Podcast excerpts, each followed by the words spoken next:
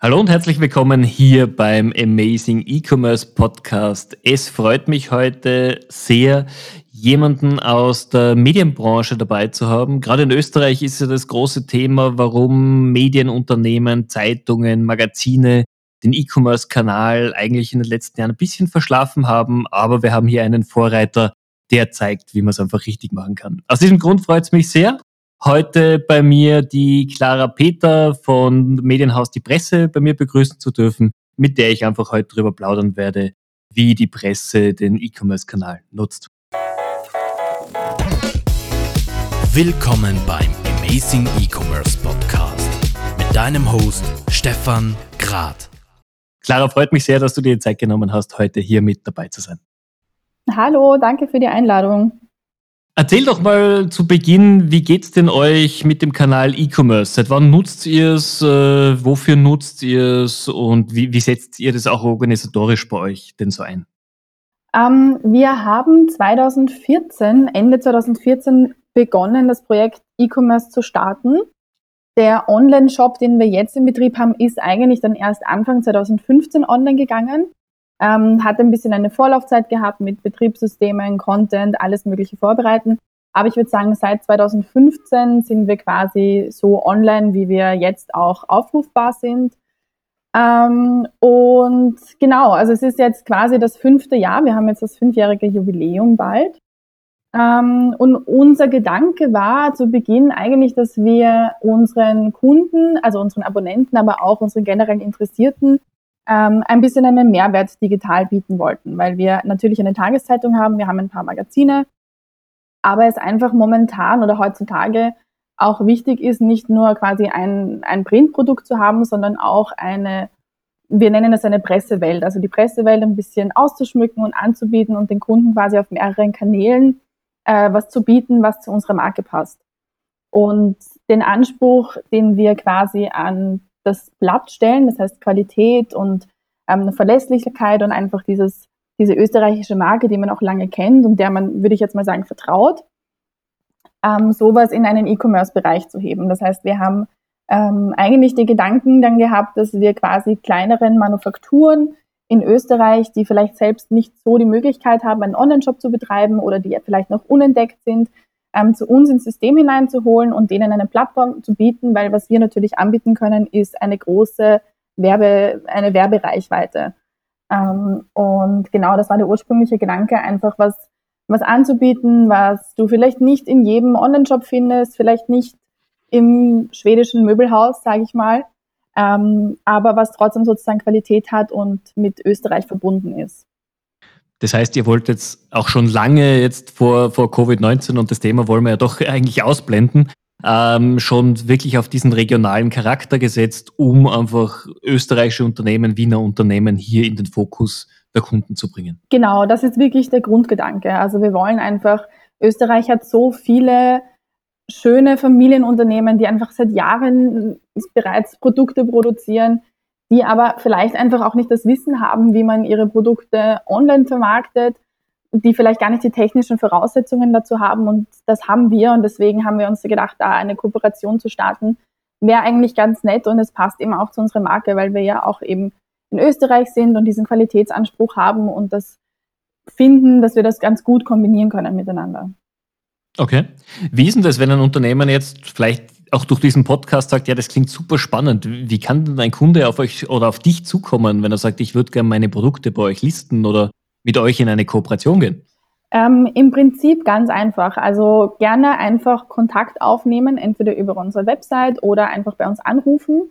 Ähm, wir leiten das dann intern immer weiter und besprechen dann immer mit den jeweiligen Manufakturen ähm, die Konditionen oder beziehungsweise machen wir meistens am Anfang ein persönliches Kennenlernen, einfach um ein Gefühl dafür zu bekommen, für was steht die Manufaktur. Meistens gibt es ganz besondere Geschichten dahinter, wie zum Beispiel eine Firma entstanden ist. Das sind Quer, Quereinsteiger in die Branche, die vielleicht davor was ganz anderes gemacht haben oder schon eine jahrelange Familientradition haben. Mhm. Und da setzen wir uns meistens zusammen, versuchen die Produkte kennenzulernen, versuchen die Personen hinter den Produkten kennenzulernen und dann eben gemeinsam darüber zu sprechen, was Sinn machen würde und sozusagen, wie wir uns da einigen in einer Zusammenarbeit. Jetzt, ich komme gerade direkt vor diesem Podcast aus einem Kundenmeeting, wo es einfach um die absoluten Basics gegangen ist. Wie, wie verkaufe ich Produkte? Was brauche ich? Ich meine, Online-Shop ist wichtig, aber es gehören einfach Texte dazu, es gehören Bilder dazu. Übernehmt ihr das in der Erstellung oder übernehmt ihr auch zum Teil die Bilder von den Kunden oder wie macht ihr es denn da? Weil ich sehe, ihr habt das durchgängig sehr professionell aufgesetzt und auch einen durchgängigen Faden so in, der, in dem Content. Genau, also wenn wir jetzt nur von der Plattform von unserem Online-Shop sprechen, weil wir bewerben unsere Partner und Winzer ja auch im Print, mhm. ähm, dann ist es meistens so, dass wir mit den, mit den Manufakturen oder Winzern zusammenarbeiten. Ähm, also die meisten haben wirklich wunderschöne Aus, äh, Aufnahmen von, von ihren Weingütern oder von den Herstellungsprozessen. Da greifen wir meistens auf schon vorhandene Fotos zurück. Es gibt aber auch Fälle, wo, ähm, wo Partner sagen, sie sind ganz neu am Markt und sie haben sowas eigentlich noch nicht. Und da bieten wir dann auch an, sozusagen Fotos zu machen und die für die Bewerbung zu verwenden. Das heißt, es ist ein, ein Zusammenspiel und es ist mal so, mal so, würde ich sagen. Okay, also ihr, ihr stellt euch da auch wirklich auf den, auf den Kunden und seine Notwendigkeiten ein. Ja, absolut. Also das ist uns auch bewusst geworden, einfach durch die Zusammenarbeit jetzt in den letzten fünf Jahren. Nicht jeder Partner hat das Wissen oder Mitarbeiter, die sich damit schon auseinandergesetzt haben. Und wir haben das einfach und wir, wir sind da uns nicht so schade, einfach zusammenzuarbeiten und sich gegenseitig auch ein bisschen auszuhelfen. Ja, das finde ich sehr, sehr gut. Ich meine, vor allem ihr als Medienhaus, ihr habt einfach das, was vielen Online-Händlern fehlt, und das ist die absolute Reichweite. Egal ob jetzt online als auch natürlich im, im Printbereich.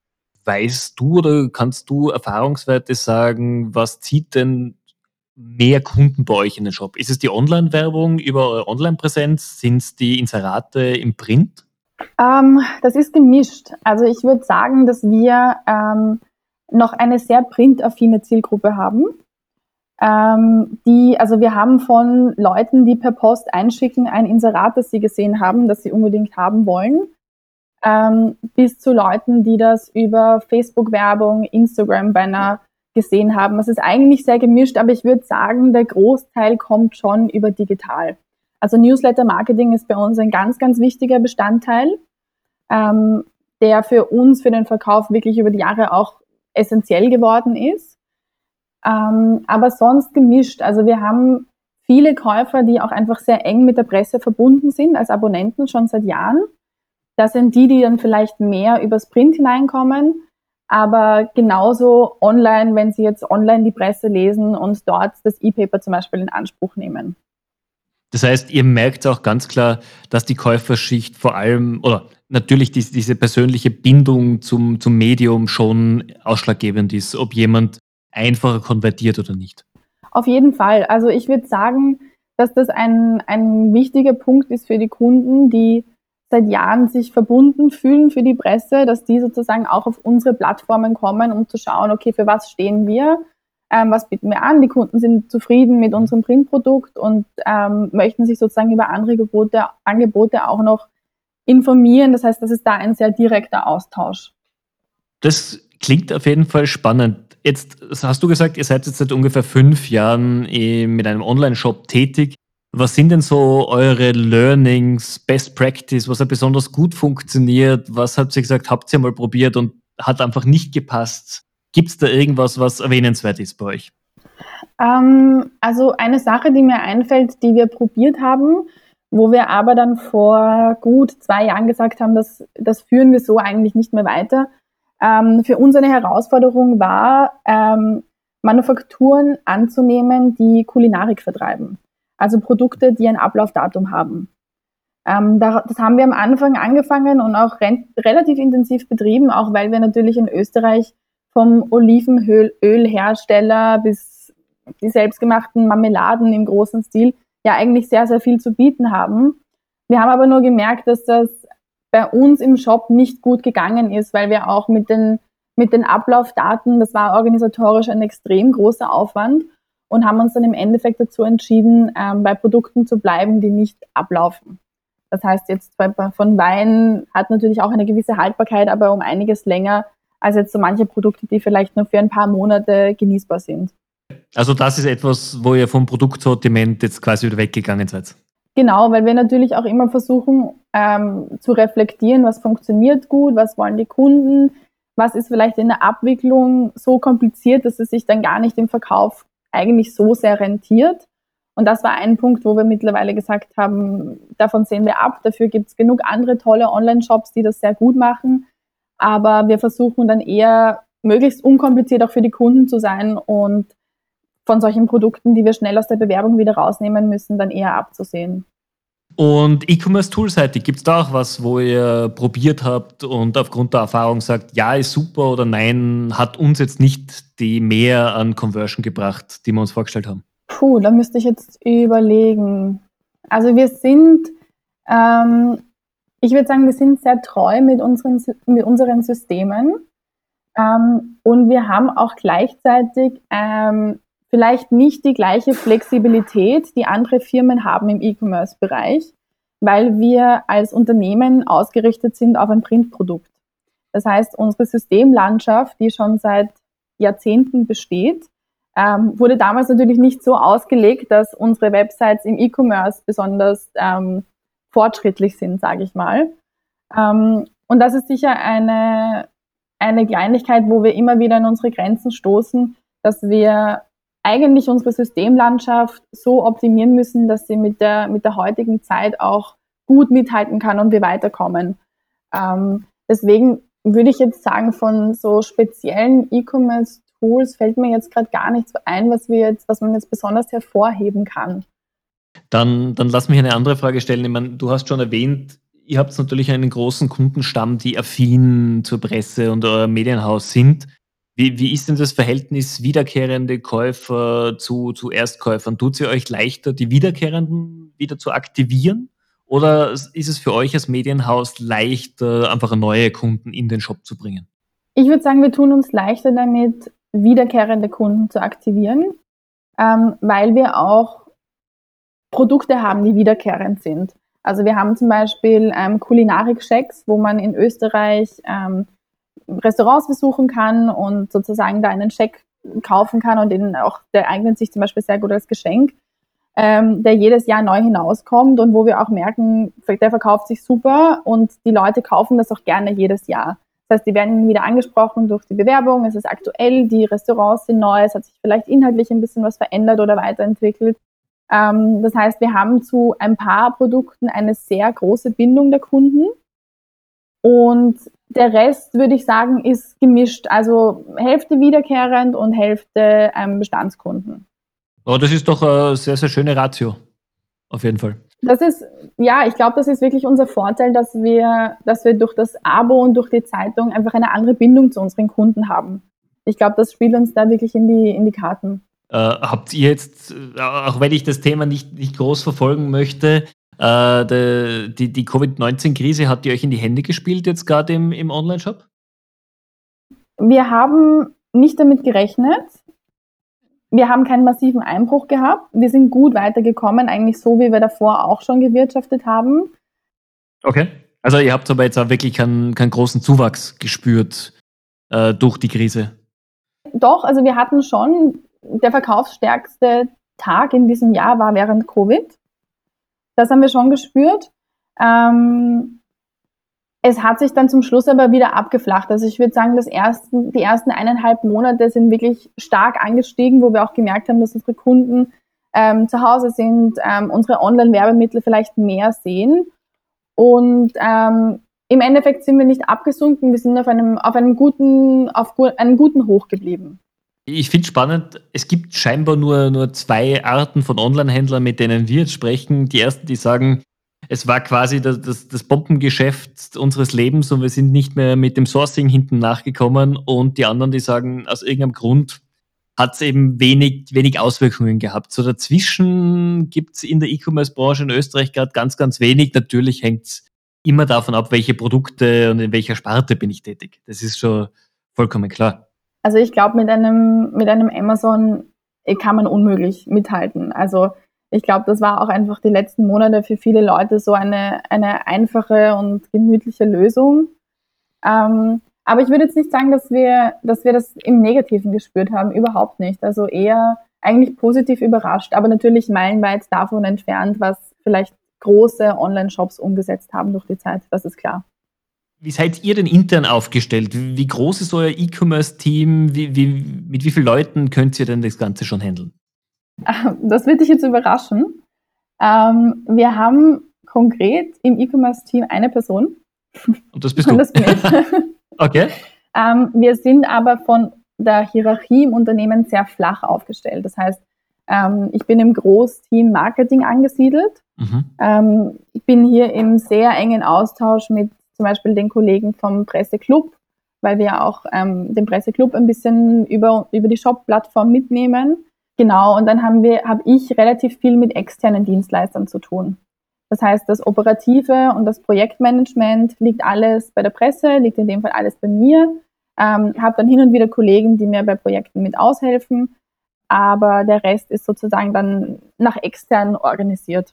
Okay, das heißt, ihr seid jetzt doch sehr, sehr schlank aufgestellt, wenn man das so sagen kann damit. Also wir sind über die Zeit schlanker geworden.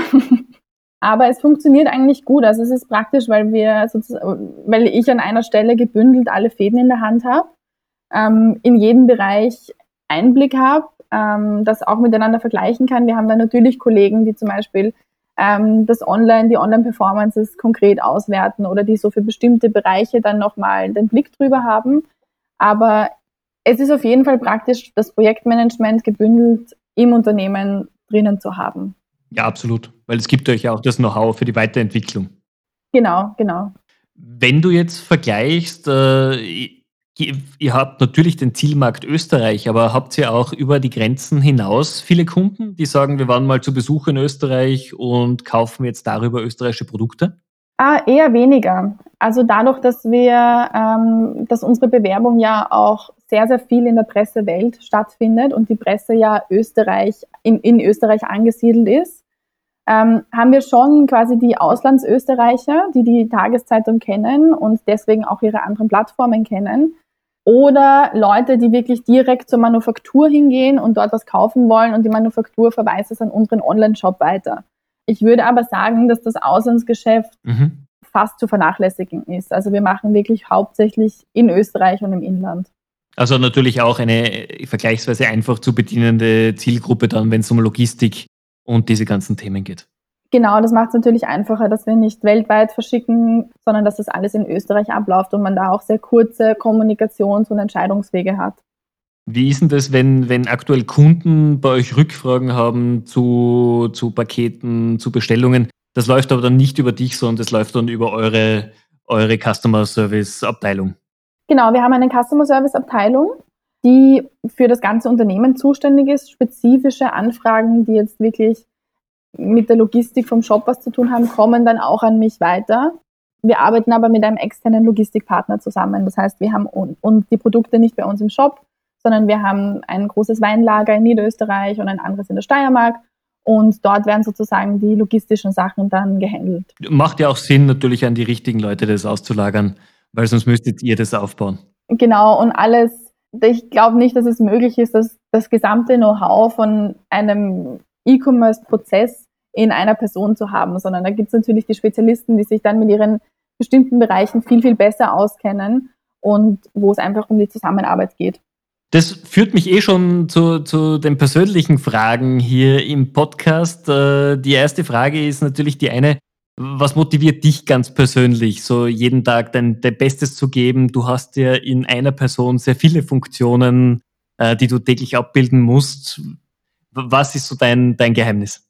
Ich glaube, es ist gar kein Geheimnis, was mich motiviert. Ich glaube einfach, für mich ist es, ich habe den Anspruch an mich selbst, nicht in eine Monotonie zu verfallen. Das heißt, wenn ich mir durchrechne, wie viele Stunden ich in meinem Leben beruflich arbeite, wäre das für mich einfach die schlimmste Vorstellung, wo zu sitzen und meine Zeit tot zu sitzen. Sondern ähm, ich finde es immer spannend, sowohl mich beruflich als auch jetzt, äh, sowohl privat als auch in einem beruflich beim, beim Presseshop, ähm, einfach neue Produkte, äh, neue Projekte auszuprobieren und sich selbst ein bisschen ins kalte Wasser zu werfen. Weil ich finde, dass durch solche Situationen, wo du einfach, wo vielleicht auch so ein gewisser Part an Überforderung da ist, aber du so einen hohen Lernanspruch auch hast, dass man da eigentlich am meisten lernt. Und das ist so für mich immer der, der Treiber, wenn ich merke, okay, ähm, wir, wir, es funktioniert alles gut, wir laufen gut, es ist alles sozusagen ähm, alles, ähm, alles geordnet. Wie können wir uns weiterentwickeln und was gibt's mehr? Also einfach ein bisschen, ein bisschen weiter das Zahnrad drehen. Okay. Wie, wie gehst du dann Weiterbildung oder neue Themen an? Gibt es spezielle Blogs oder was auch immer, wo du dir die Weiterbildung holst? Oder wie, wie, wie legst du es an bei dir? Also ich finde, dass gerade in Österreich oder in Wien, dass es wirklich immer wieder gute Konferenzen zu den Themen gibt, wo du einfach mit Personen aus der Branche im Austausch bist, was vielleicht in anderen Themenbereichen schon, schon viel besser funktioniert oder anders gelöst worden ist und wo man sich wirklich gut überlegen kann, wie man diese Fortschritte von einer anderen, von einem anderen Themenbereich auch auf den eigenen umlegen kann. Also ich finde so diese persönlichen Erfahrungen, die andere Leute in ihren Projekten gemacht haben, ich finde, das ist eigentlich immer der beste Input. Ähm, natürlich kann man Bücher lesen und ich weiß nicht, ähm, Fernsehsendungen dazu anschauen, aber ich ich persönlich sehr eigentlich am meisten von den persönlichen Erfahrungen und auch von Fehlern. Also mir anzuhören, welche Fehler passiert sind und wieso sie passiert sind, um einfach zu verstehen, wie man solche Abläufe optimieren kann und vielleicht ein bisschen verhindern, dass es, dass es Probleme gibt. Das ist auf jeden Fall ein sehr, sehr, sehr guter Ansatz, gerade bei den Fehlern. Man muss ja nicht jeden Fehler selber machen, um daraus zu lernen. Genau, und auch wenn man ihn macht, dann ist es in Ordnung, aber einfach zu verstehen, woher er kommt, warum er vielleicht in anderen Bereichen auch schon passiert ist und sich einfach ein bisschen damit auseinanderzusetzen, ähm, ja, wo, woher er kommt und wie man ihn sozusagen zukünftig vermeiden kann. Absolut. Und dann natürlich noch die Signature-Frage hier im, im Podcast. Wann hast du etwas das letzte Mal zum allerersten Mal gemacht? Und natürlich, was war es auch? Das ist, das ist so eine unglaublich schwere Frage. Ich glaube, in den letzten Monaten war für viele Leute einfach eine Ausnahmesituation. Da ging es nicht nur mir so. Was ich aber extrem genossen habe, ist, dass ich wirklich Zeit hatte, um viele Dinge, die ich mir schon lange vorgenommen habe, ähm, auszuprobieren und zu machen. Also ich habe extrem viele Rezepte ausprobiert. Ich habe mich an viele ähm, Projekte rangetraut, die ich so noch nicht hatte, also noch nicht, wofür ich einfach noch keine Zeit gehabt habe.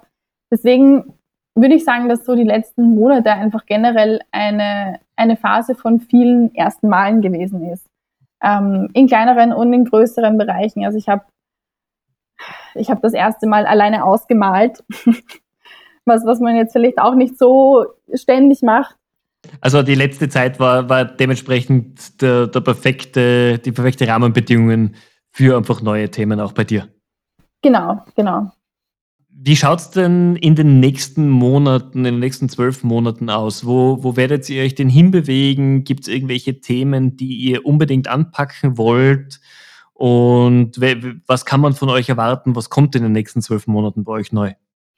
Also wir haben ähm, jetzt vor allem in den nächsten sechs Monaten, würde ich sagen, ähm, das Thema Wein bei uns sehr präsent. Also wir ähm, wir haben jetzt, wir zeichnen die österreichischen Weine unter 12 Euro aus. Das heißt, die besten, das beste Preis-Leistungs-Verhältnis, das du bekommen kannst für einen österreichischen Wein quasi, wo wir auch mit vielen internen Experten, also Journalisten zusammenarbeiten, aber auch externen, um einfach unseren Kunden sozusagen ein bisschen ein Know-how über die österreichische Weinszene und auch den Weinen dazu zu geben.